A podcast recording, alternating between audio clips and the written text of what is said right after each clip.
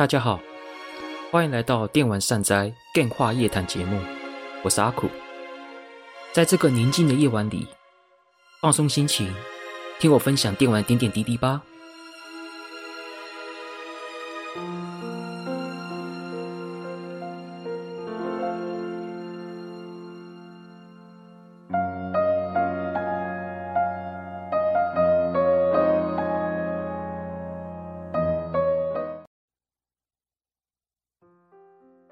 大家好，欢迎来到阿苦的电话夜谈节目，我是阿苦。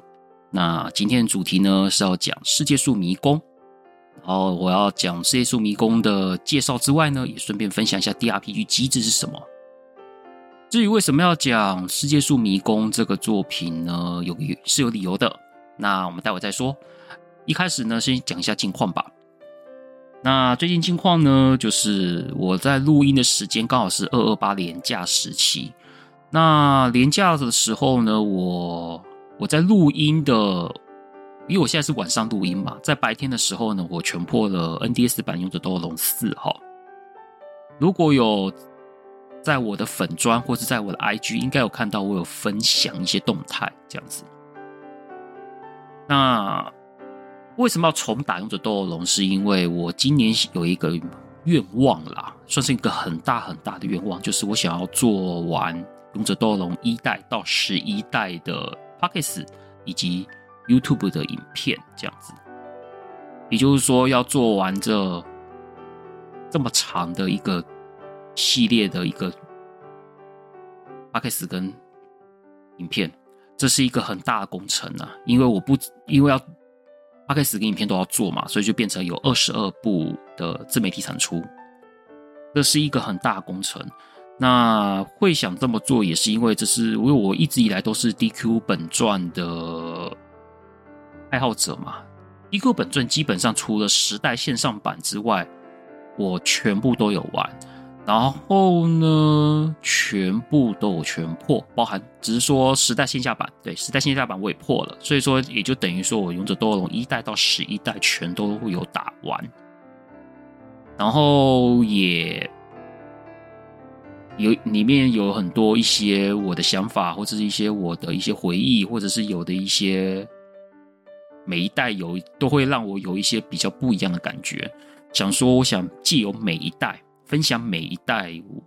这一代给我的一样想法，比如说一代，然后一代给我什么样的想法跟感觉，或者二代给我一些什么样的想法跟感觉，这样子就是到十一代全部分享出来，然后也顺便讲一下这十一代的一些。机制是怎么样子？有什么样变化？好，故事是怎么写？这样各各式各样的一些对勇者斗龙这方面的一些介绍。所以说，一一年的时间其实说长不长，说短不短啊。你看，二月快结束了，要到三月了，也就是说，今年只剩下九个月嘛。某种程度来说，也蛮赶的啦。对啊，因为自媒体产出也蛮也是很辛苦，你要写稿、录音或者是剪辑之类的这些东西，所以说我也没有什么时间再弄了。而且我现在目前《勇者斗龙》的稿还在写，这样，所以说我在打 DQ，我打 DQ 四原因是因为我之前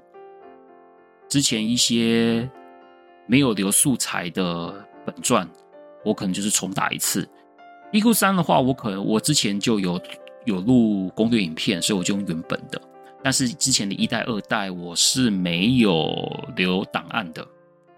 就是以前破台都是用卡夹嘛，或者是用那个，即使用模拟器也没有录影嘛，所以我就特地重打一次。不过我打是超冷版这样子，超冷版勇者斗龙一、二代我重打，然后接下来我就打了 NDS 版 DQ 四，因为之前之前我玩的是 PS 四。不是 PS 版，PS 版的重置版 DQ 四很久以前，然后那时候也没有所谓的录影这些东西，所以我就重打嘛。然后之后就是先把素材打完，然后缺素材就重打一次。所以说，像未来的 DQ 七、DQ 八、DQ 九、DQ 十一，我要重打一次。然后 DQ 六的话，我之前有留超任版的，只是说我想要再打一次 NDS 版，所以说 DQ 六我会重打。所以不但要重打，你还要重录，就是重录影片，这是大工程啊！打完就是一段，就是一个工程，你还要写稿，然后做影片，这样。总之呢，这个这个就是我今年最大的课题啦，啊，还有一方面就是我的工作的部分，其实我的我的上班的模式有可能在今年之后，也就是明年开始会有改变，所以说我要趁我现在这样子还很有时间的时候，先把这段的，先把这个目标能完成，最起码就算哪一天回。回到，因为我是上大夜班嘛，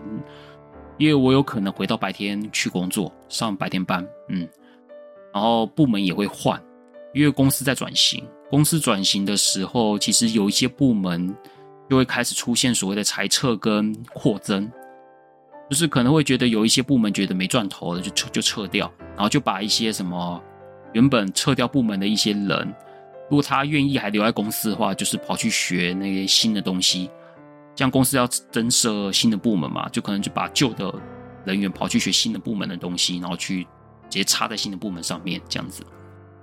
当然，如果要离职那是另外一回事啦。不过我是没打算离职啦，对吧？有可能就是原本我的原本的部门可能会撤掉，然后跑去新的部门学，然后新的部门就上白天班这样子，就会变成这样子的状况。当然啦，其他复杂的就不要多提了。只是说上白天对我来说，在我自媒体跟我下班之余的活动是非常的不利，哎，非常不利，也可能会严重到我下班的一些原本就在做的一些计划或者是一些进修，可能都要在可能都得停止的状况。但这也没办法，这也没办法，毕竟领钱领公司钱，你终究还是得照公司的。方针去做，你顶多了不起，偶尔偶尔就是争取一些东西，但是你也不可能就是完全都照自己的意思去想，这也是上班族很没办法的事情呐，对啊，这也没办法。所以说，今年我还可以维持我原本的生那个步调，就是上班的步调都还可以维持，但是明年就难讲了，因为目前我目前我要。我那个部门撤掉，要到新部门的时间还没有确定，但是主我主管跟主管聊天的时候，主管其实跟我说这件事情是定已经是定案了，只是时间还没有定案，可能会陆陆续续，所以说他没有办法告诉我正确的时间。但是问题是这个方针确定是定案的，对，所以说所以说就是倒数计时了啦，我的夜班生活就是这样子了。所以说，我要趁这个倒数计时的这段过程里面，能做多少算多少。这个就是我最近最近公司的变动影响到的事情。所以说，我也有点着急啊，有点着急。所以说，对于产出这些东西，我要我得选择一个怎么讲？对我对我的曝光度多少多少点帮助，但是这个这种方法又应该说。选作品的部分，我可能会变得比较在意一点，就是我得选一个我自己其实也喜欢，但是对大家来说也想看的东西。这个东西可能就变成就是变成很优先。勇者斗恶龙，我相信在台湾知名度虽然不如 FF，但是知道的绝对够多。嗯，所以说他做他主题的影片，我认为是一个 Podcast 影片，都是一个在商业上，在商业上。虽然我还没有赚钱啦，但是就是以商业考量来说的话，是一个很不错的题材。然后之后呢，像我之前，我以前有写一些激战激战的心得，可能会赶快陆陆续续做影片，因为激战在台湾是很有市场的，尤其是我的，尤其是我的观众群，还有我的听众群，对激战可以说是蛮好的一个题材。可能有些比较冷门的东西，可能就往后延了。对，所以说对于作品的选择，就是我一个很很很重考量。啊，有点严肃啦，不过就是这种感觉哦。然后除了《勇者斗龙四》之外呢，这这次的年，这次的二二八年假，我也想要好好的把一些我之前玩完的稿啦，就是像《勇者斗龙》，我已经玩到玩完四代了嘛，一到四都玩完了，所以说看能不能陆陆续续把这些玩完的心得做成 Podcast 稿或影片稿，这样子陆陆续续把它完成。一，然后玩游戏的部分呢，可能就是把拜欧巴打完吧。过年，今年农历春节的后面几个假期的时候，我就我打那个，恶灵古堡八，然后玩到大概六十趴、六十五趴左右的进度。第一次，其实第一次玩那个第一人称的 Bio 让我有一点点不适应，但是那种不适应却带给我一种不一样的感觉。所以 Bio 八到底要不要讲 Podcast 节目呢？还在考虑啦，也许会做，只是可能还续会很后面。但是我认为，但是我可以分享一下我第一我我第一次接触第一人称视点 bio 的给我的那种感觉，会是想要跟听众或者是跟我的 YouTube 观众分享一下。目前还没打完呢，打完后再说，打完后再说。那其他部分呢，大概就这样子。毕竟，毕竟你上班之外要做自媒体的自媒体相关的内容的话，其实你很难有什么外出啦。基本上就是除了跟朋友吃饭聚聚会之外，其实很难说什么出去玩什么的，比较难呐，对啊，顶多唱唱歌之类的。哦，对，想起来了，我我大概有我二八年假的第一天呐。我的录音，这、就是我录音时间的昨天，有去参加那个怀旧游戏馆的网板剧，然后里面就是出现了各个一些怀旧游戏界的一些高手，包含了国宝大师李文恩，还有大家最著名的低分少年，你在那那一场板剧也做了一个很简单的讲座，哎，讲如怎么介绍游戏，简单的介绍游戏的要素跟做法跟流程这样。能够见到低分少年很开心呐、对啊，毕竟他可以说是怀旧界的名人呐、名人。对，对于一些怀旧相关的一些内容都很严谨，而且很深刻又很细致。这方面那个就是不用说了，在我心中他的程度绝对比现现在一大堆游戏 YouTube 还来专业啊！啊，我觉得现在这几个游戏 YouTube 要比他专业的，我认为是没几位。我不敢说没有，但是真的没几位。不知道低分少年的，我可以强烈去看他的频道。虽然说他的影片出场非常非常非常慢呐，但是你可以去看他的旧影片，你就可以知道他为什么是有那么专业。我也觉得那那些现在你们可能看到那些二三十万游戏 YouTube 都做不出来的内容，对，所以所以说我是推荐你们去看。所以那一天我也去参加了板，反正就参加板剧嘛，然后。我我有认识的朋友也有在场嘛，除了跟我朋友聚聚之外呢，现场也有一些不认识的同好，我们就开始聊聊天。我也玩了现场那边有对战热舞的大型电玩版，这一点也让我很惊奇，因为我不知道对战热舞的大型电玩版，所以说那时候我玩的时候就哎，还想说哎，有大型电玩版哦，有大型电玩版哦，对啊，就是完全就真正完全不知道，然后。那位同好还是把机板整个带来，然后接用一些方法接到电脑上面玩，这样，然后我们就现我就现场试玩，这样曲子也不太一样。虽然说画面是用二代的画面啊，但是里面的曲子跟 PS 的二代的里面的曲子好像不太一样，这样玩的很开心啊。虽然说太久没玩了，有点生疏啦，但是对战任务嘛，那种玩法我还是知道怎么玩的。然后在现场那边也有很多大型电玩的一些模拟器的，机机在电脑那边玩嘛，《吞食天地》啊，或是《越南大战》啊，SNK 跟老卡的游戏绝对少不了的嘛，对吧？所以这是一个这是一个蛮热闹的活动啦，对啊，而且虽然场地很小，但人不少，整个整个把场地塞爆，然后大家都很热情。其实，在那次的板剧，我很感动的点就是有一位同号，有位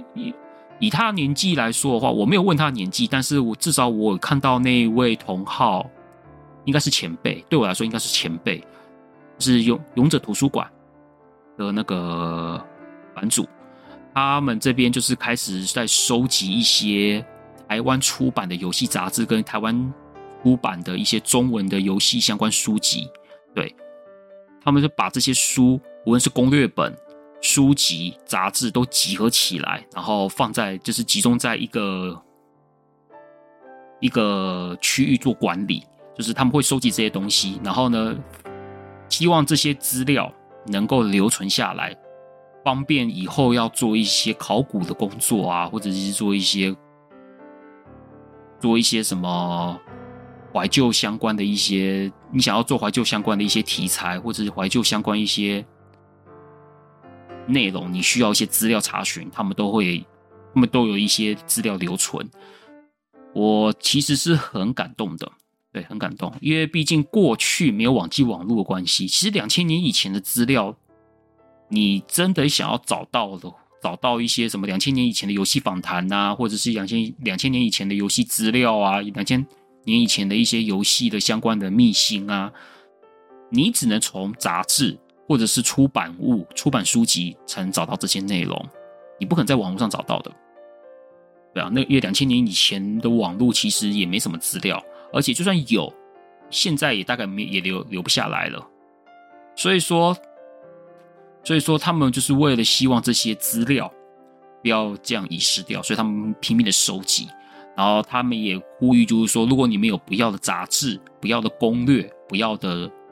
那个电玩相关的书籍，可以提供给他们，他们会收。哎，很满足啦，很满足。只是我来的时候已经有点晚，我没有拿到抽奖券，所以我没有办法参加抽奖。那大概是唯一可惜的一点啦，对啊，但也没关系啦，对吧？没抽到奖就没就没不能抽奖就不能抽奖，能够跟现场的一些怀旧同好互动就很满足了。这个就是在二八年假第一天，我有参加怀旧版怀旧电玩展版聚，我有在 IG 上面分享一些动态，如果有关注我 IG，应该有看到，对吧？很开心啊，真的很开心。好，这个就是我的近况分享。大概就这样子吧。严格说起来，这次二二八年假应该会过得非常充实。虽然我在我录音的期间还有两天假期还没还没过，不过我相信这两天应该也会很精实的度过吧。寒暄就到这边啦。对，那我们就开始讲一下正式的主题前言吧。为什么要讲世界树迷宫呢？呃，主要是因为在二零二三年的二月，就是二月那一次那场直面会里面，世界树迷宫就在直面会。出现要复刻的消息哈，然后这次复刻呢是复刻一二三代，一二三代的 HD 做 HD 强化版，这也是系列首次复刻在本世代主机上面哦。可以说让这一位让我这个树海明啊，虽然我不能说自己是树海明啊，有点嗯，我应该算半个树海明，因为我其实世界树迷宫没有全部都有玩。但是大部分我都有玩过，像是一二三四四一到四代我一定有我有玩过，然后五跟 X 没有啦，这样，所以我只能算半个树海迷。但是这四款我这一到四代我几乎都有打完，对，其实而且玩的也很开心。只是说后面出了那几代，可能是因为我有很多游戏要玩，优先顺序就没有轮到他们，就是这样子。总之就是，总之呢，它是一个在 DRPG 上面，我认为是一个很不错的游戏。总之，能够复刻真的很开心。毕竟上次关于世界树迷宫的消息是在二零一八年，二零一八年在 YouTube 上面有一个叫《世界树迷宫胎动》的影片预告，就三十秒。那个时候我们在想说，哎，之前是有听说过 X，就是 3DS 的 X 世界树迷宫 X 是为 3DS 最后一款世界树迷宫嘛？那时候我们在想说啊，会不会就没了？然后在 X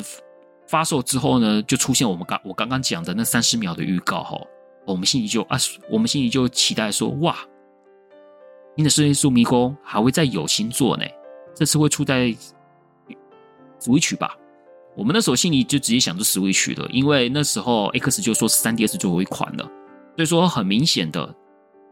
，X 之后的世界树迷宫绝对不会是 3DS。那我们就很直觉的想到，就是 Switch 啊，也不知道为什么啦，就是就会想到任天堂主机，就不会想到 PS 四那些的，就可能就刚好 Switch 是有触碰荧幕功能啊。虽然说 Switch 的触碰荧幕是只有一面而已啦，跟 NDS、3DS 有两面是不太一样的，但是至少它是触碰有触碰荧幕，PS 主机没有嘛，Xbox 也没有嘛，对吧？他们都是接在荧幕上面玩的。所以想到 Switch 是一个很合理的选择，只是说公布是公布了，嗯，就过了四年了，你看，二零一八年到现在四年了，四年多了，有没有五年我不晓得啦，但四年多是有了啦，完全没下文。所以说，对我们想要期待世界树星、世界树迷宫星座的玩家来说，是一个很失望的事情啊。然后内心里想着，唉，没忘了吧，这种感觉哈。就在这次直面会，哦，一就公布了一到三代要复刻了。虽然说是复刻啦，但很开心，真的很开心。可能是想要试试水温吧。然后，如果复刻版卖得好，可能未来新作可能就会有比较高几率推出。可能会先一到三代复刻，然后接下来是四五 X 复刻，然后接下来哦，哎，新作也说不定。但至少有复刻，就是代表这个系列厂商还是觉得有它的商业价值在，所以开心还是值，真是值得开心。所以呢，为了因应世界树迷宫要推出新、要推出复刻的关系，所以说我在 YouTube 在上个礼拜也做了一支影片，然后讲讲世界树迷宫是什么，然后 DRPG 是什么，这样子做一个影片。虽然说点阅率不是很好啦，但嘛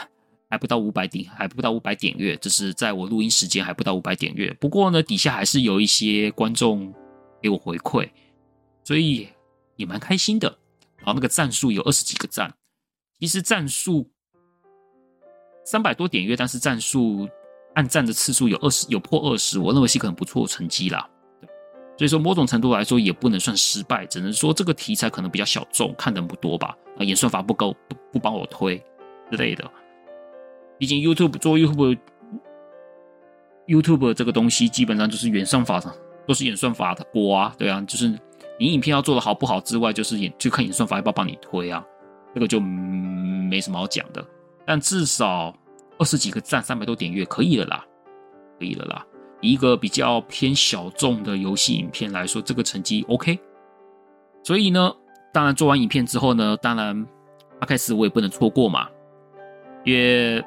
如因为我自己最近应该说。我希望就是说，我想一个主题，然后都可以变成 Podcast 跟影片都做。当然有，当然可能我有一些粉丝可能是 Podcast 跟影片都有，就是我的 YouTube 频道跟 Podcast 都有都有都有听都有看的人，可能会觉得就是哎呀，就是同样内容干嘛做？哦，我是觉得没有什么关系呀，就是毕竟也是有我。有听我的 podcast，但是没有看我 YouTube 影片的，或者是有看我 YouTube 影片没听过 podcast 的，对吧？就是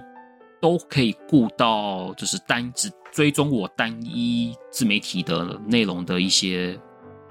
听众或观众，这样也没什么关系嘛，能利用就利用嘛，对不对？是，就是商业啊，不利用太可惜了嘛，对不对？那这次的 podcast 呢，主要也是讲，也是讲所谓的。世界树迷宫有什么？是什么样系列？是一个什么样的游戏？然后我我这次我也会讲 DRPG，然后这次我也会讲一下 HD 版有些新要素，哪些新要素跟大家分享。好，那前言的部分就大概就是这样子啊，有点 要讲的有点多哈，废话有点多，但没关系嘛。Podcast 的好处就是。不需要浓缩啦，我就可以尽量的用闲聊的方式跟大家聊聊，用聊天的方式跟大家分享，比较不会像影片要照稿念啊，照稿念就很就必须要用字精简，要讲要直接很直接讲重点，这样，所以说就比较 Podcast 在 Podcast 在这方面就是比较自由一些。好，那接下来我们要讲一下 DRPG。毕竟你要讲世界树迷宫之前，你还是得讲一下 DRPG 是什么东西哈。DRPG 呢，它的全名叫做 Dungeon RPG。D 就是 Dungeon，Dungeon 就是地下城迷宫的意思哈。龙与地下城就是龙与地下城，我记得就是 Dungeon Dragon 嘛。D N D，其中一个 D 就是 Dungeon，就是迷宫，就是地下城。所以顾名思义，DRPG 就是迷宫的，就是迷宫 RPG，迷宫冒险 RPG。这个机制其实非常的古典哈，非常的历史悠久。要说最早发迹的，可能就是一九八一年距离现在将近四十二年前的巫术巫术系列。然后台湾也有另外一个称呼叫辟邪除妖。那游戏玩法是怎么样子呢？就是 DRPG 游戏方式是什么？我们先跟大家聊聊这个部分。游戏玩法呢，就是我们建立冒险小队，所以我们要组 team 啊。在组 team 之前呢，我们就要先创立角色嘛。像是角色的创立呢，就可以看每个游戏他们要你创立的一些东西是什么，可能是性别啊、种族啊、职业啊。其实通常比较常遇到的那个设定就是性别跟职业啦，种族就要看了。像世界树迷宫是没有种族的，世界树迷宫就是就是性别跟职业。哎，但是如果是有一些 RPG、DRPG 的话，可能会让你设定为种族。啊，这些种族可能会影响到一些职业的特性之类的，就不一定，就是看游戏。但是基基本上，设定姓名、性别跟职业是最大宗的。然后我们就开始设定嘛。通常设定角色就是 DRPG 的第一大难关啊，因为设定角色是一个蛮大的工程的。你要先思考你队伍的架构是什么，思考好之后呢，才要开始就是慢慢的创。如果你对于队伍的思考架构还没想清楚的时候，你你实在是很难创队伍啊。所以这个开头就是一个难关哦。像以世界树迷宫的话，就是有很多个职业嘛，你到底要用哪个职业做开场？这个就是就够你思考很久了啊，真的是花很多时间啊。名字的话也，如果你是一个很在意名字好不好听的人，这也是一个你要思考纠结的地方了。所以说，设定角色这个东西看似自由，就让我想起 F，我之前在 Podcast 里面的自由的代价 F F 五那边讲到，自由就是这就是自由的代价，你可以自由设定你的角色职业什么的，但是你就是要思考好你要怎么做会比较好，所以你要有个方向。所以说在组队的时候，你通常要先想好一个方向去做会比较好一点。然后呢，我们就。想好方向了，创好角色了，组好队了，我们就可以出去外面冒险啦。可能出去冒外面冒险前，把东西买一买，再出去会比较安全一点。然后我们的在迷，接下来我们就是离开了城镇，要到迷宫探险了。然后迷宫探险呢，DRPG 有一个比较一般常见的特色，就是所谓第一人称视角哈。第一人称视角，如果你应该不会没概念吧？比如说 F。我我们先不要讲 RPG，我们先用 FPS，比如《决胜时刻》或者是 Apex Epic 要塞英雄，它就是那一种视角，就是你只看到前方，嗯，看前看到前方，然后如果你要左右的话的话，你就要把整个人转过去来看左右，后面也一样，就整个转到后面去才看后面，就是那样子一个视角。DRPG 基本上第一人称大致上是一个惯例，但是你说是不是绝对惯例？那不一定。因为我待会会提到一个类似 DRPG，但是它不是用第一人称的游戏，待会再跟你讲。这只是说是一个通例啦，只是说大家好，只是说其他的厂商在做 DRPG 的时候，好像就不知不觉都使用这样的惯例啦。对，总之就是第一人称，玩家只能看到前方。我觉得为为什么要做成第一人称视角，可能是要模拟真人体验吧。毕竟我如果是仿效真人的话，我们的眼睛如果不转头，也是就正前方啊。所以说，我觉得这应该会是一个为了模拟真人体验所做的设计啦。当然，好坏就是自己看玩家自己决定。ARPG 的迷宫基本上是一个风险很大的地方，它它跟我们所谓一般的迷宫不太一样的点，可能就是它就是一股往下走、往下走、往下走，不断的往下走，不断的往下走。如果是像其他 RPG 的话，有可能就是没有那么。多层，比如说用这斗龙的话，有些迷宫其实可能就一层而已，或是两层。但是 DRPG 可能就是，其实 DRPG 其实是那一种每个迷宫基本上都是一个很大构造的一个迷宫，只说到后面会更大，可能比一般的 JRPG 来说的初期迷宫来说，DRPG 迷宫构造是偏大的。然后呢，因为也因为这样子嘛，因为以往巫术里面的迷宫都会设计的很刁钻。非常刁钻，然后构造很复杂，再加上又第一人称，你方向感不好抓，然后敌人也很强嘛，敌人也很强，然后里面也有各种陷阱，像是宝箱陷阱之类的，或是地面陷阱等等的，这些都是 DRPG 里面很常见的一个设计跟特色。然后战斗呢是采回合制战斗，这个大概也是一个习惯的惯例啦，习惯惯例。之后呢，我可能会来讲一集，就是讲回合制战斗、回合制战斗系统这个机制跟想法。这个东西可以说，我之前应该如果只听过我之前节目，我应该有提过，说我是喜欢回合制的，而且回合制对于一个 team 是一个可以发挥最大战力的一个机制。对，但是如果是那一种一对一的，就是一打多的，或是一对一的。就是如果我方只有一个人的状况下，其实回合制是一个很糟糕的设计。回合制要有趣，就是要有伙伴。如果是只有一个，那就很糟糕。所以勇者斗龙一那样子的状态，比如说就是有勇者一人，然后怪物也就一人，其实做回合制是很不好玩的事情，对吧？不过那个这个等到勇者斗龙讲勇者斗龙一的时候再提，这样。也因为这样子的一些设计有复杂构造、强大敌人、各种陷阱嘛，所以玩起来很有紧张感。再加上第一人称，对，第一人称带给来的那个视觉感受，真的是玩起来其实比可能第比第三人称就是俯视视角的那种 RPG 来说压力会更大。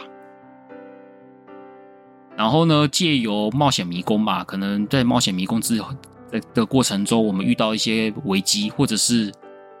一些陷阱，然后我方的伙伴也因为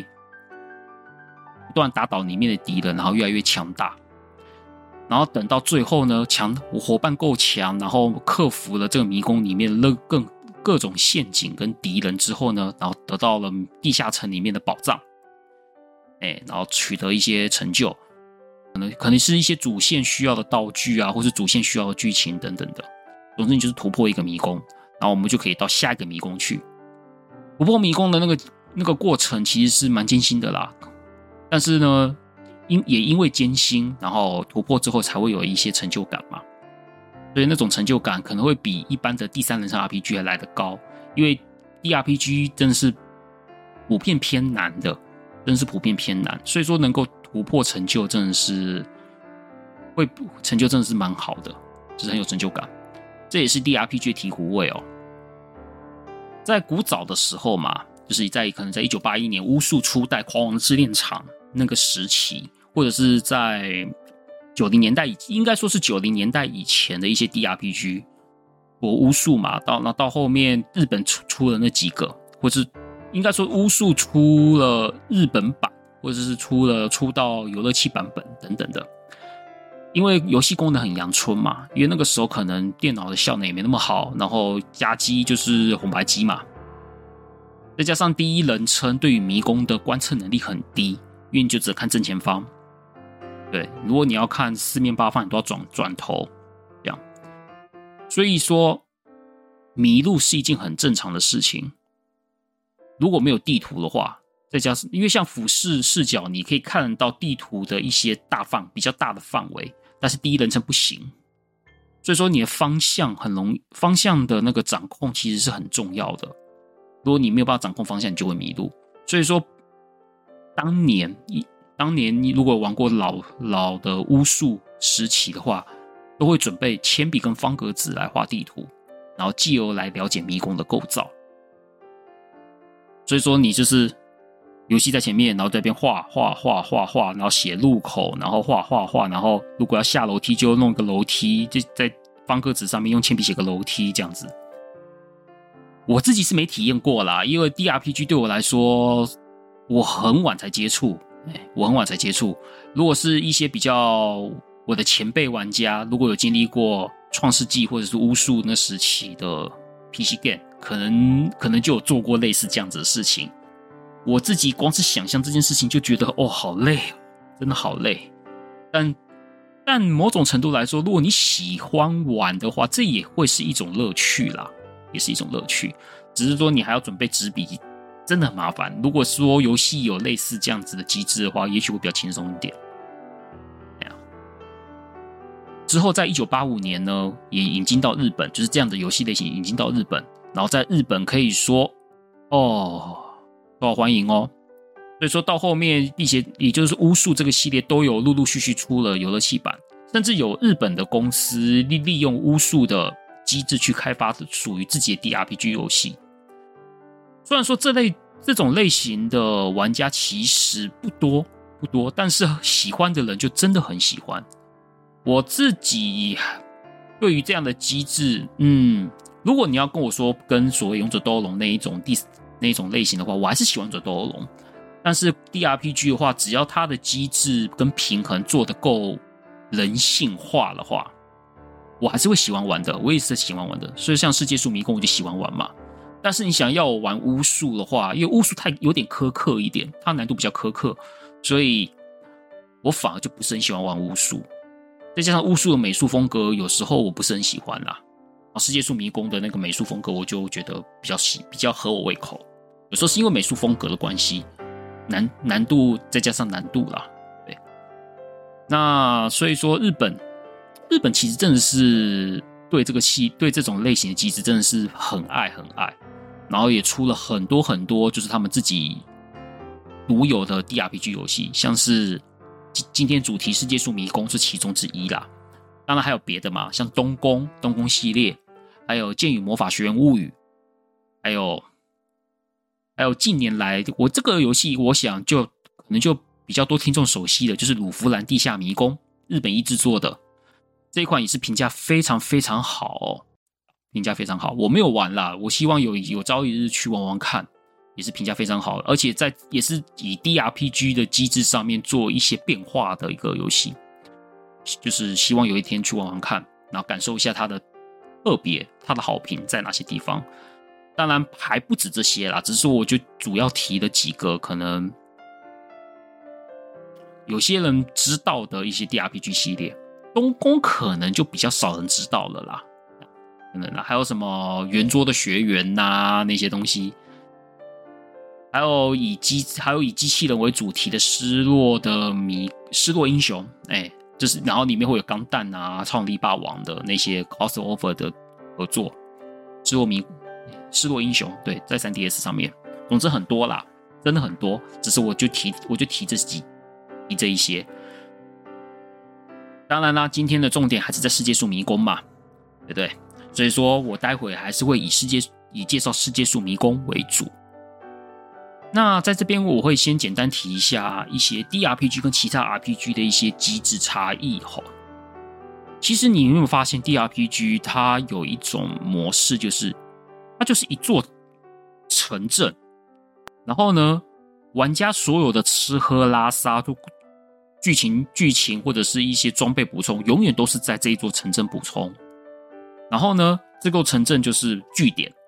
然后你离开这座城镇之后，你就去各个迷宫冒险。然后，然后你去完迷宫，比如说你去迷宫之后呢，呃，可能物资没了，或者是说你要回去了。探险到一半，我你的状况觉得不能再继续跑下去，然后就回去了，又回到我刚刚讲的那个城镇，就是它就是以一个中心点，一个一个中心点 A，我举个例啦，就是城镇就是 A 中心点，然后呢，你就离开了 A 之后，你就跑到 B、C、D 那些 B、C、D、F、G 那些都是迷宫，然后你去逛完之后呢，就是回 A 回 A 回 A 回到 A 那边去。这是 DRPG 的一个很很明显的一个特征哈。不过呢，也是有一些作品是混搭的，就是有可能就是类似 DRPG 的表现方式，但是里面跟 DR 跟 DRPG 的那个我刚刚上面讲的一些特征是不一样的。我举个例，就是女女神转生，女神转生系列其实就是一个混搭的一个类型，因为女神转生它的据点不是只有一个啊。它是那一种很多，就是说你可能在前前段会有一个前段的一个根据地，前段的城镇，然后呢，你前你在前段城镇那边冒险之后呢，你就要到下一个城镇。只是说它的迷宫，我们以第三人称 RPG 来说的话，我们。我们以勇者斗恶龙，勇者斗恶龙就是一个迷宫，一个城镇，然后出去城镇之后，我们要进到一个迷宫，进到一个迷宫之后呢，就变成俯视视角，我们就用俯视视角看着勇，看着我们靠操控的角色在迷宫里面移动。可是女神转身，女神转身系列比较不一样的就是，在城镇，在城镇那边就是没有问题，就是你那边有据点，然后我们要出去迷宫探险的时候，我们进到迷宫，它就变成第一人称了。对，早期女生转身基本上是第一人称，所以说在迷宫会变成第一人称，就变成 DRPG 的表现形式。但是在游戏的运行、游戏的流程方面，跟 DRPG 又不一样，它有很多个据点，你可以到很多个城镇去。然后迷宫的话，可能就是到了 B 城镇会有 B 城镇附近的迷宫，到了 C 城镇就有 C 城镇附近的迷宫，这样子。跟 DRPG 那种很明显的只有单一据点，然后只有然后就迷就单一据点多个迷宫这样子的模式不一样，所以这是一种混搭。就是利用一些 DRPG 的特征，包含还有一些第三人称 RPG 的一些特征去做混合，所造就出来一个表现形式。Persona 一跟 Pers 跟 Per 呃 Persona 一是这样子的形式，对。还有其他的一些特征，像是我在刚刚有讲过，有 DRPG 的特征，但是又跟 DRPG 的展现方式不一样，是那个叫做地城遭遇战。地城遭遇战，其实地城遭遇战的。整个游戏的核心，核心就是 DRPG，但是它不是第一人称，它的走迷宫以及战，应该说它的走迷宫方式是用第一和，不是用第一人称，是用第三人称，哎，但是它就是很简单，它就是最上层是你的据点，你就一直不断的往下走，往下走，往下走，往下走，往下往下走，然后中间可能会有一些传送装置可以回到回到。上面那一层，当然，地层遭遇战里面，你在中迷宫的中间会有一些小小型据点呐。对，这一点是有一点点不一样，有点混搭，但是它的核心还是一个据点，然后多个迷宫，一直到不断的往下走。它是地城遭遇战是以每每十层做一个单位，做一个不同迷宫一个单位，十一到十，十一到二十。二十一到三十，就是每一每十阶就会出现一个不同的场景，不同等于就是一个不同的迷宫的一个构造。所以说，它也是一种以 DRPG 为机制，但是又不以 DRPG 那种明显特色做表现的一款游戏。然后最后再提一个很特别的、很特别的一个游戏，就是它的架构跟 DRPG 是很像，但但它的那一些。表现方式又不 DRPG，就是《冒险奇谭 X》。《冒险奇谭 X》其实也是一个在撇开第一，它它这个游戏没有第一人称，但是你撇开整个结构来说的话，《冒险奇谭 X》就是 DRPG，因为它是有一个城镇，然后一直不断的去逛地图刷宝。只是说它只是说，只是说他完全没有用第一人称，他的那个走迷宫就是第三人称这样子。但是其实你可以知道，它就是一个单据点的。一个 RPG 游戏，就是这也是符合 DRPG 的一个很明显特征，只是说它逛迷宫的方式是用整个第三人称，对，所以就是一个第三人称 DRPG 冒险奇谭 X，我自己觉得啦，对啊，所以就发现，还是有一些变化的，是有一些变化的，就是利用一些 DRPG，然后跟其他不同的类型的 RPG 做混搭，就就是我上面讲的那些游戏，只是说吼。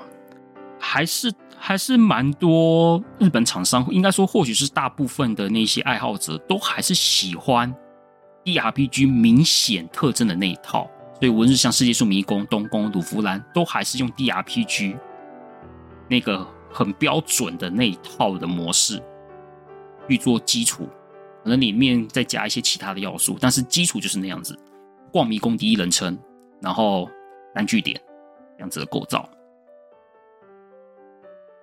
以上呢，就是我对 DRPG 的一些介绍概念啦，讲的有点乱啦，但大概就是这种感，大概大概就是这种感觉。那接下来呢，就是来讲讲世界树迷宫，讲一下它的一些简介哈。世界树迷宫呢，是由 Atlus 在二零零七年在 NDS 上面发售的 DRPG 游戏哈，然后不用讲，它是 DRPG 嘛，所以说是第一人称三 D 视角，呈在世界树迷宫中探险。然后里面有很多陷阱，然后打败敌人取得宝藏这些东西，其实就是 DRPG 的一些最主要的特色。世界树迷宫一概都有，因为难度很高啦，尤其是前面几代，尤其是一代跟二代的时候，还没有还不能调难度的时候呢，难度真的是很高，尤其是一开始，一开始真的是你没突破的话，你很难继续玩下去。也因为一开始难度很高，所以说也被玩家称为自虐术。然后系列呢，一共出了六个本六款本本传作品，两款重制作品跟四款跨界作品。然后这些作品都出在 NDS 跟 3DS 上面。简单讲一下啦，本传的部分呢，这次的复刻版的一到三代呢是在 NDS 上面，然后四代、五代跟 X 是在 3DS。本传的话就是六款，然后重制作品呢是有两款，分别是《新世界树迷宫》跟新《新世纪新世界树迷宫》一代跟《新世界树迷宫》二代，分别是以一代跟二代为基础，然后加上的故事。加上的大量故事性跟创造人那个所谓的原创人物的要素去做重置，也是在 3DS 上面。我自己是没玩过啦，但是我买游戏就放着没有玩，就这样。接下来还有接下来就是两款跨界作品，分别是 Persona Q。Persona Q 有两代，一款叫《暗影迷迷宫暗影》是一代，然后呢续续作二代叫做《新电影迷宫》。Persona Q 呢，是简单来说就是 Persona 版的世界树迷宫啦，就是以 Persona 的角色与设定跟世界树迷宫的机制做结合。反正你就想，你就想象简用很粗略的想象，你就想说是世界树迷宫 Persona 版，然后 Persona 里面的一些要素，比如说呃人格面具那些东西都保留着。还有一款呢，就是世世界树与不思议迷宫，那也是出了两代，都在 3DS。那不思议迷宫系列其实就是 roguelike 啦，也就是 roguelike 机制。所以说呢，可以说是把世界树迷宫的一些特征，我是觉得可能是世界树迷宫，比如说角色的职业设计啊、性别设计啊等等的都有保留着，只是说迷宫的玩法可能不像是传统里面的那种固定式的迷宫，好吧？然后从固定式迷宫改成 roguelike 的要素，所以说就等于把 roguelike 跟世界树的 ERPG 做结合，这样子。因为我个人对 roguelike 的，我这个人很很很怕玩 roguelike 的游戏啊，因为变数太大，所以说压力很大，有点压力。小时候也许还可以啦，长大要玩这种变数那么大的游戏，其实呃有一点点花心思啦，花心思。因为我曾经玩那个特鲁梅克大冒险，就是我明明做好准备了，但是就是被就但就是。我即使有时候即使做了再多的准备，也因为 roguelike 迷宫的不确定性，会导致我过不下去。对，就是这样子。所以说我对 roguelike 的东西，所以我比较啊比较那个啦。对啊，可能暂时不太会想要玩 roguelike 东西。所以说那时候就我就没有玩那个世界树与不死迷宫。以上呢就是我介绍一下那个世界树迷宫的一些本传的那些相关东西。好。就是应该说，世界树迷宫里面的一些系列作品。然后呢，它的特色是什么呢？世界树迷宫其实最大的特色就是运用 DS 下面的触碰荧幕来绘制地图。哈，这个设计其实很棒。怎么讲？就我们刚刚讲过嘛，早期如果没有绘制、没有地图这种东西的话，就是用手画嘛，对不对？你得准备纸笔嘛，很麻烦。虽然说到后面的 DRPG 都会有一些自动绘制地图功能的，其实就有自动绘制地图功能的啦。只是说，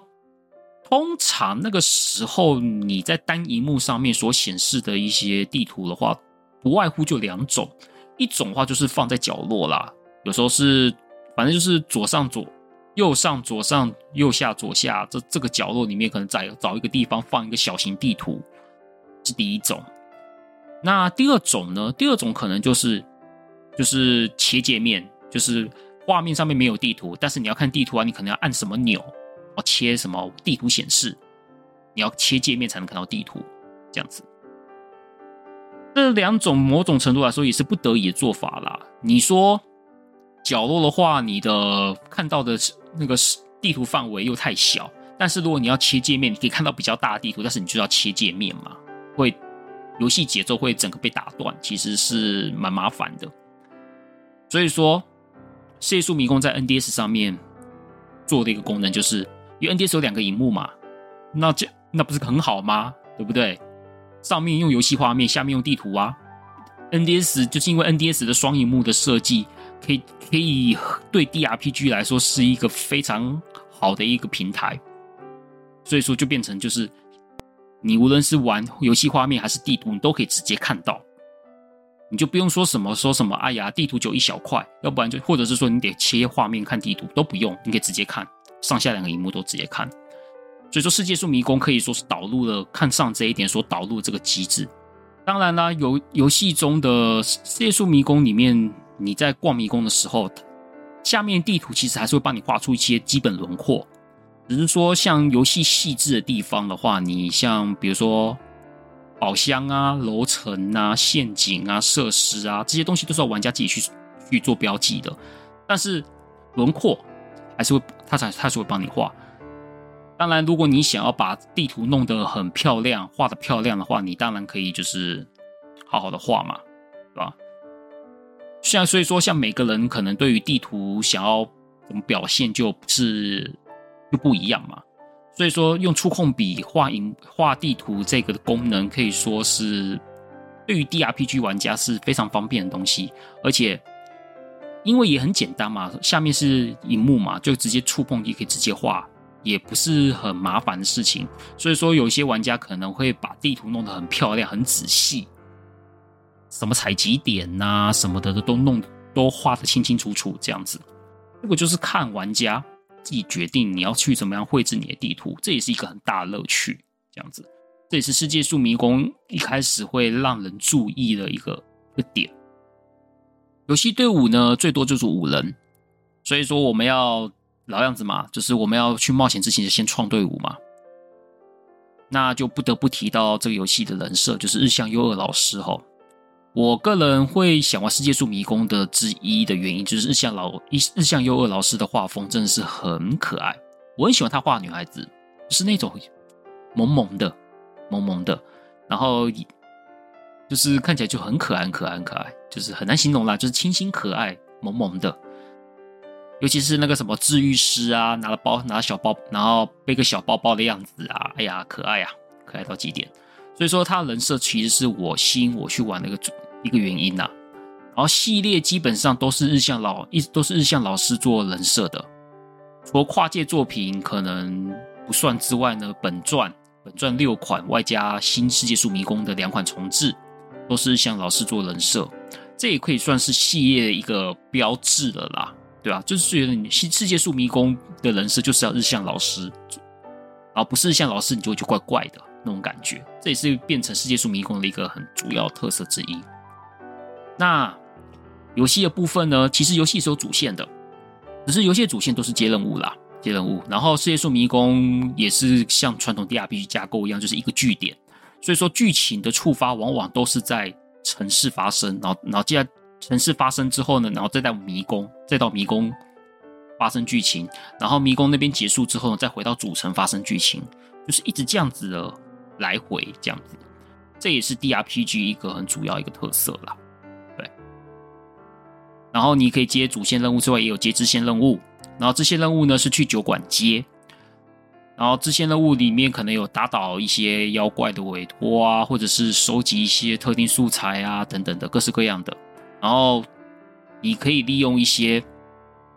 支线任务去赚钱，你也可以利用支线任务那边去练练功之类的。当然，如果你想要主要过剧情，还是过主线为主，支线你要不要去其实随便，就看玩家你想要专心过主线，还是说在主线之前累积点金钱、物资之类的。其实这个东西也算是蛮基本的啦，对，也是蛮基本的。然后接下来要讲一个，就是世界树迷宫一个很大的特色，叫 FOE。哼，FOE 这个东西就是特色之一了。这个其实 FOE 就是类似一个中 BOSS 的一个东西，它会它会移动，然后在每个基本上在每个楼层，是不是每个楼层都有？我有点不确定，但至少但我至少印象每个楼层几乎都会有一个 FOE 在那边徘徊着。这些 FOE 呢，其实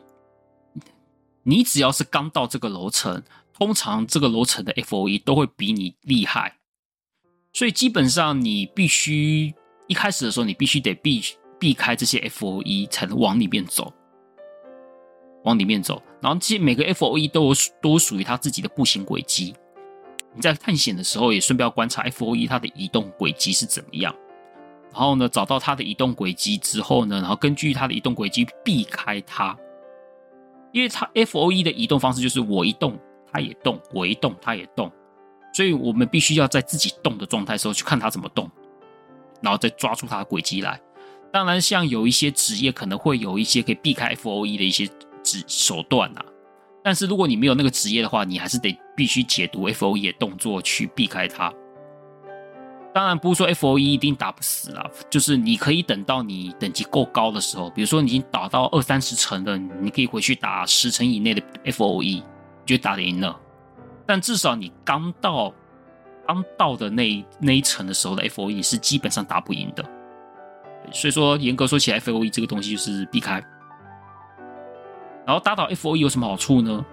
其实根据我的印象，打倒 FOE 其实经验值没有说特别多啦。主要还是因为拿到它的素材，因为因为世界树迷宫有一个机制，就是世界树迷宫是没有钱，就是打倒敌人没有钱的，它的金钱都需要靠卖素材跟采集素材来取得金钱。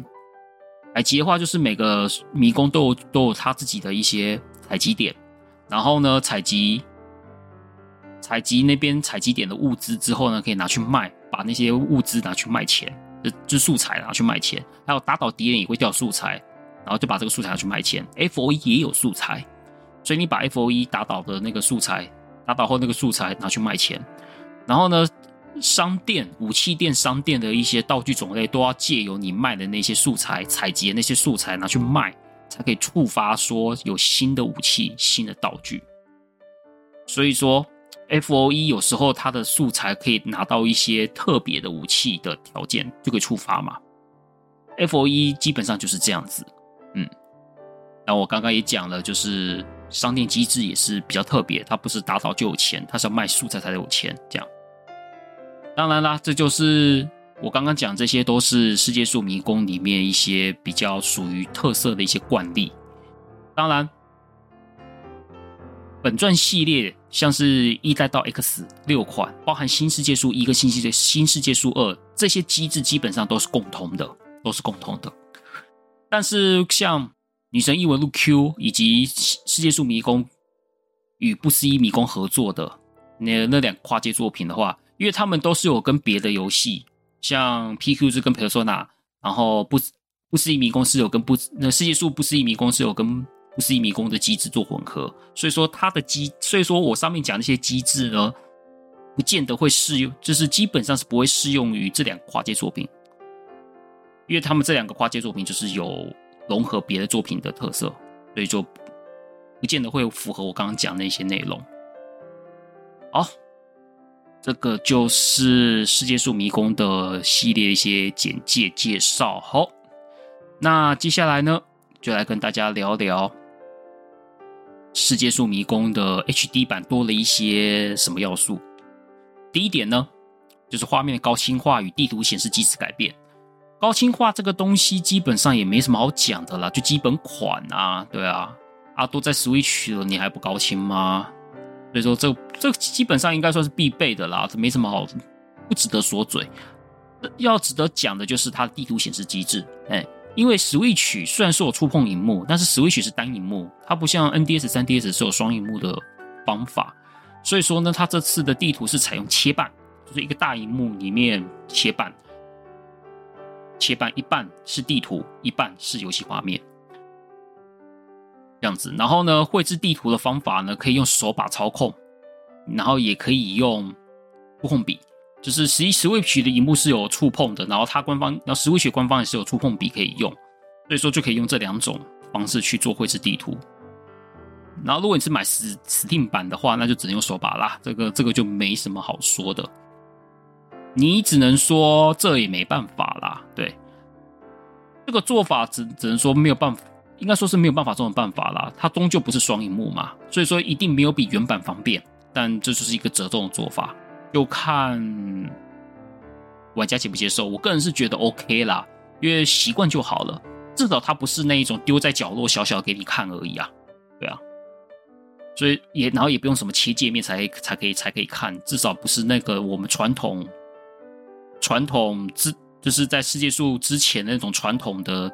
迷宫提供方式，至少不是这样子嘛。所以我觉得可以啦，就习惯就好。然后第二点可以选择难易度哦，这我差喽。其实世界树迷宫的难易度是，其实，在原，其实，在系列作之前系列作就已经有了，但是前面几代是没有的，像一代、二代是没有难易度选择的，所以说它就是难就是难，就要硬吃啦。然后等到后面几代可以选难易度的时候呢，就可以选比较简单的，就可以比较好上手。一方面，DRPG 本来就是以高难度著称嘛，对啊。然后世界树又被称自虐树嘛，尤其是一二代，所以说它这次导入的难度有分为简单、普通、困难，至少可以根据你的状况，可以选择你的难，选择你所能接受的难度。我认为这也是降低了 DRPG 的门槛呐。对吧？就像难易度简单的话，就是野餐模式啦。像这次的，像这次难难易度简单，就是被称为简单嘛。Picnic 就是也就是野餐。所以说，尤其是一代、二代啦，一代、二代早期是没有调整难度的。所以我会希望就是说，能一代、二代这两款难度比较高的代数，可以用野餐，你可以用选择简单的方式去体验一代跟二代的内容。而且一代，我当年其实没有全破一代啦，因为一代真的很难玩呐，我就后来后面就没有撑下去。但是我有个朋友，我有个我有个很喜欢世界树的朋友，也跟我推荐说，他也跟我讲说，他说一代的故事到后面很有冲击性，所以说他希望希望如果第一次接触世界树迷宫，如果你有玩一代的话，就是可以请选简单，然后好好的玩到最后。一代后面的故事，他觉得是一个很不错的一个反转，哦也有一个不错冲击感。他也是希很希望，就是新刚接触世界树的玩家玩一代，可以好好的我把一代玩完。所以说呢，我也觉得就是我我也没有多问啦，因为我想要自己体验，所以说我就没有问他说那个冲击是什么。所以我之后我玩一代。总之，这是 HD 版，我买我买回来，我可能一代就从野餐开始玩，然后我想要看看最后的结局是什么样子，对吧？所以说难易度这个东西真的是很方便啦，对啊。然后第三点，存档格数增加哦，影响可大喽。这个因为以前旧版的世界树只能记一个记录啊，对啊，小气到爆炸，真的。但是这次存档格数可以记三个。这就有差喽，因为你存档记、存档格数多，你就可以比较愿意尝试一些不一样变化啦。可能你有什么 A 方案，但是你又不敢说哦，这个 A 方案可能就到后面可能没有问题，你可能不放心嘛。但是如果你有很多个存档格数的话，你至少可以存别的存档，然后先用 A 方案走下去看看。如果觉得不顺利，再读记录，这样就好了。但是你，但是你就一个记录的话。就不是很方便啦，有也有可能就是你在执行方案的时候，中间的点又又又有点想说啊，我可能在记录，好想在记录，但是就要盖掉了。你可能你可能就盖掉采用 A 方案之前的一些状况，就不你就不得不得盖掉了。然后如果你盖掉之后呢，到后面发现 A 方案是很适合打不太顺，啊你就没办法了，头都洗下去了。所以我会觉得，就是存档的格数增加这一点，我觉得影响非常大。它的重要程度，我觉得不输于那个难易度简单，真的。这个我觉得是一个很棒的一个改良的部分。然后第四点，角色插图不会绑定职业。呃，这一点的话，可能在创角色的时候会变更纠结了。那我就简单讲一下，那是什么样的状况？哈，就是以往角色图选择都是其实会绑定职业的。比如说，你要创一个魔法师的角色，你就只能从魔法限定魔法师角色的插图里面选一个，通常就是四选一啦，两男两女，两男两女，然后你就只能从四个里面，就魔法师就是每个职业都有四个四个插图，然后就只能从这四个插图里面选出一个你喜欢的，这样子，魔法师就只能选魔法师的四选一，武士就只选武士的四选一，这样子会绑定，但是呢，这次。解除了这个限制，也就是说，你你想，比如说你想创个魔法师角色，但是你可以放武士的图，你的角色的图可以有更多的选择。哎呀，变得更纠结啦。对啊，这样子的话，就有因为有时候你是喜欢这个图，但你不见得想要那个职业，你知道吗？对吧？其实会有这种状况，但是你不，但是如果你喜欢这张图，但是你以前嘛，就是你喜欢这张图，你就必须得用那个职业啊，啊！但是现在不用了，现在你可能是你只是喜欢这张图，但是我不要他的职业，我可以选别的职业，但是我要选这张图，看多棒，对吧？这也是一个很棒的一个设计。像我个朋友听到这个消息说，他想要选三个，他想他想要整队全部都来组个公主小队，这样子，就是五个都是公主公主职业的图，然后但是这五个里面图是公主，但是职业都不一样，就是可以这样玩，你知道吗？对吧？这也是一个很不错的一个设计，算是一个可以让玩家在选角色更纠结的一点呐、不过呢，这个这个通常就只是在。这个就只是影响到外表设，就是从角力角色创立时候的那个喜好的部分，跟战力是没有相关的。光是你的角色图可以让你有自由的选择，我相信已经对于创角这一点的乐趣应该会提升很多。好，第五点，大海任务就刷副本啦，没什么好讲的。呃，听我朋友说，好像之前几代好像是四代、五代还是六还是 X 有。哪一代我导入？这个我不是很清楚啦，因为大海任务我自己是没什么印象。但是就这次的那个 PV 介绍，就是展示影片介绍，应该是就是刷刷副本啊，上网连线功能，然后刷副本这样。这个这个功能对我来说是没什么兴趣啦。对。然后第六点，新增二十四种角色插图，就是。我我们在刚刚在做角色绑定这一个部分的时候，不是说过吗？一个职业会有四个四张插图，但是这一次多了一个，就是在这次的 HD 的复刻版里面，我们原本以为一个职业里面会有四张插图选，但是这次会多一个，就变成五张，每个职业都会多一张，所以说哩哩扣扣加一加就是二十四种角色，对，其实就是这样子。也就是说，从原本四选一变五选一了啦，然后，然后再加上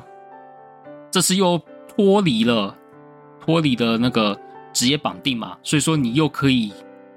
选择的那个角色的插图，你可以选择的又变更多了，又多了二十四种。哎呀，这算是甜蜜的烦恼啦，到时候玩的时候，我又搞不好又在边想，哎呀，挑哪个？那这张图也好可爱，那张图也好可爱，哎呀，怎么办？怎么办？这样，这种烦恼也不错啦，对不对？至少不是痛苦的烦恼，是吗？好，最后第七点，状态的强弱与弱化变得更加好懂。也就是说，可以在战斗确认我方的强化与弱化状态，以及可以在战斗中查询敌怪物的情报。要不然，说实话，你你要查怪物的情报来说的话，我自己啦，我自己以往就是因为以前没有这个机制嘛，所以说那时候如果要知道怪物的弱点，通常都是去找攻略。网络攻略或者是看攻略本，知道这个怪物的弱点是什么。当然我，我当然我有个世界树粉丝的朋友跟我讲说，好像是说某几代是可以在城镇查，或者是某几代好像也也可以在战斗中使用。就是他自己也不是很确定，但是确实是后面有几代是可以查怪物资料的，但是就是没有那么像战斗直接查那么方便。所以这次有这样子的机制，我认为可以在攻略方面会变得比较。轻松一点，因为你知道敌人弱点之后，你才可以对症下药嘛。对，以上七点呢，就是那个 HD 版的新增要素。虽然说是 Remaster，就是只是 HD 版，但是我认为做了改，也是做了一些不少调整啊。我认为也是，也算是很有诚意的。毕竟三款，三款合集嘛，对，然后也做这样子的改变，蛮有诚意的啦。对吧然后它的价格呢是三款公定公定价，然后是一千九百九十元，三款合一。然后单单买是一片九百九，然后单买的话你只能网买那个下载版，然后实体版就只有卖合一的，就是卖三合一的版本。然后有中文版，有中文化，对，所以说想要知道一代故事的话，趁这个机会，那我自己一定会买，我绝对会买。然后打完会不会做影片，就到时候再说。因为我在影片上面，其实就讲了一个很基本的介绍而已。其实《世界树迷宫》里面有很多很细腻的设计，这些细腻的设计可能不是三言两语可以讲得完的。哎，比如说像那个，其实《世界树迷宫》，我我在这边简单透露一个好了。我觉得世界世界树迷宫让我觉得很细腻的点，就是它其实有你在探险迷宫到后面，其实你会发现，它会每一个迷宫都会设定捷径给你，会让你抄近路的，它都会设计一个近路给你，但是你要去发掘，然后你要把你把整个迷宫逛破之后，你就发现你画一画，发现哎，其实可以抄近道呢。然后为了它也是为了给你方便，说你回城镇也方便。比如说你已经攻略到一个很中上层楼层的一些怪了之后，如果你照原本的那种路程回来，其实很费时间，而且也很吃资源。但是它就会偷偷设计你设计捷径，你只要把捷径的路径找出来，然后然后用地图标清楚，你自己标清楚，你知道怎么走，其实从捷径回来会很快。然后你过去的那个成本，你你移动迷宫到那个上层成那个所耗费成本就没那么高。我觉得这样子的做法很棒，很棒。这个是我觉得世界树迷宫其中一个很细腻的点。这个我在影片没有讲，我在 Podcast 就简单透露出一个一个部分。当然还有别的啦，那个就等之后打完，我再可能做 Podcast 或做影片再分享。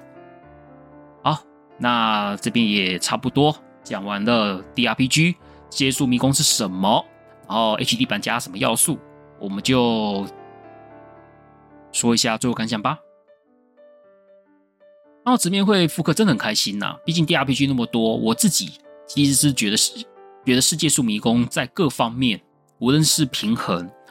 画面以及功能，以及玩起来的舒适感，虽然说被称为自虐树，但是我觉得它那个舒适感，画面的舒适感。都各方面我都觉得都做得很好，可能比起其他的那几几几几款的 DRPG，我真的觉得《世界树迷宫》在我心中是一个排名至少是第一，现阶段是第一名啊。因为我没有玩鲁弗兰，如果我觉得鲁弗兰不很棒，也许有可能超过《世界树迷宫》，但是玩没玩，所以我不确定。不管怎么说，它在我心中就是这样子的地位，所以说能复活真的是很棒，我很开心。然后或许会有人会觉得，就是这个机制不是很过时了吗？对不对？对啊，为什么还要出这样的游戏？回合制，据点才一个，据点才一个，然后逛迷宫，然后回据点，这么单纯，那么古典，那么过时的设计，为什么还要再出那样子的游戏？对，有些比较年轻的玩家可能会这么想。因为毕竟我也是在巴哈跟 PTT 上面看到有些人都说回合制这种东西就是就是过时了，不要再做了这样子的话，哎呀，当然我是很不以为然呐，对啊，因为古典机制有古典机制的魅力跟醍醐味啊，就跟古典音乐一样嘛，好的作品是可以跨越时代的，要不然现在还是有人在听巴哈，巴哈都是几百年前的人了，哦，我讲的巴哈是音乐钢琴家巴哈。哦，不是巴哈姆特的巴哈，是钢琴家巴哈。他都已经是作古两百多、数百年的人了，为什么他的音乐还可以当教材，而且还会有很多人、很多喜欢古典乐的人去听他的音乐？好的音乐是可以跨，好的东西是可以跨越时代的。古古典机制也一样啊，DRPG 也是啊，只要他做的好，他是可以那个跨时代的。所以我觉得这没有什么问题啊。你只是你你觉得过时，你不喜欢，那就不要玩就好啦。也没有人逼你玩呐、对不对？总是会有人喜欢这种机制的玩家嘛。好，那我看看还有什么哦，有哇，补充一点，就是早期如果你有早期购买特点的话，就是你有去预约，然后早期的购入特点里面会有那个阿托拉斯合作冒险插图 DLC 下载，好像每一代都会有不同的那个阿托拉斯的相关的。其他游戏的 DLC 的服装下载，因为我现在手边没有图啦，因因为因为我之前做影片的时候，其实基本上就有图直接给你看了，所以我我就没有讲，我我稿都没写上去，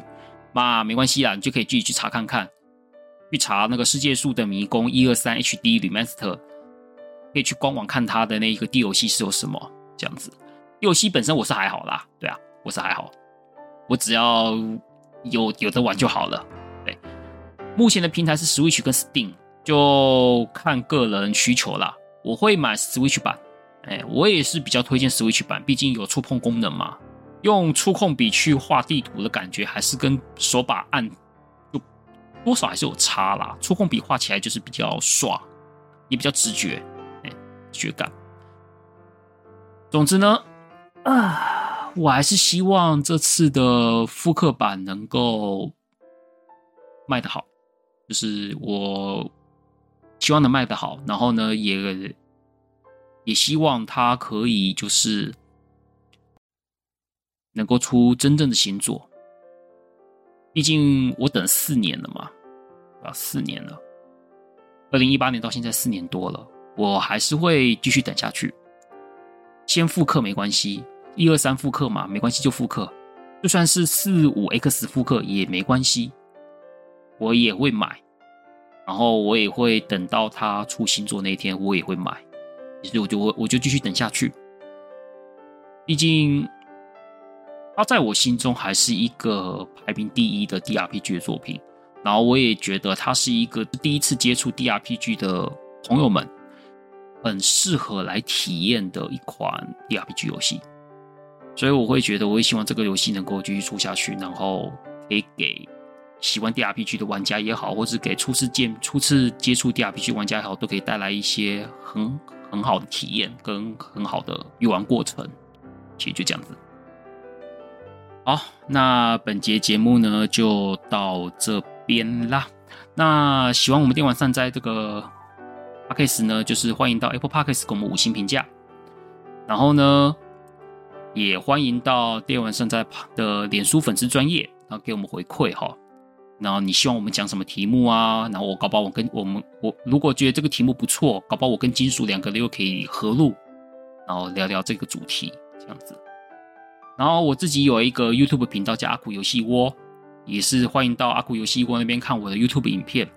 我也是都在制作啦。对啊，一个月起码都会最少最少都会做两部影片，然后多的话可能会做四部，反正就能做尽量做，就是也是欢迎来我的 YouTube 频道捧场。好啦，那就这边在这边就跟大家说拜拜啦，那我们就下期节目再见喽，拜拜。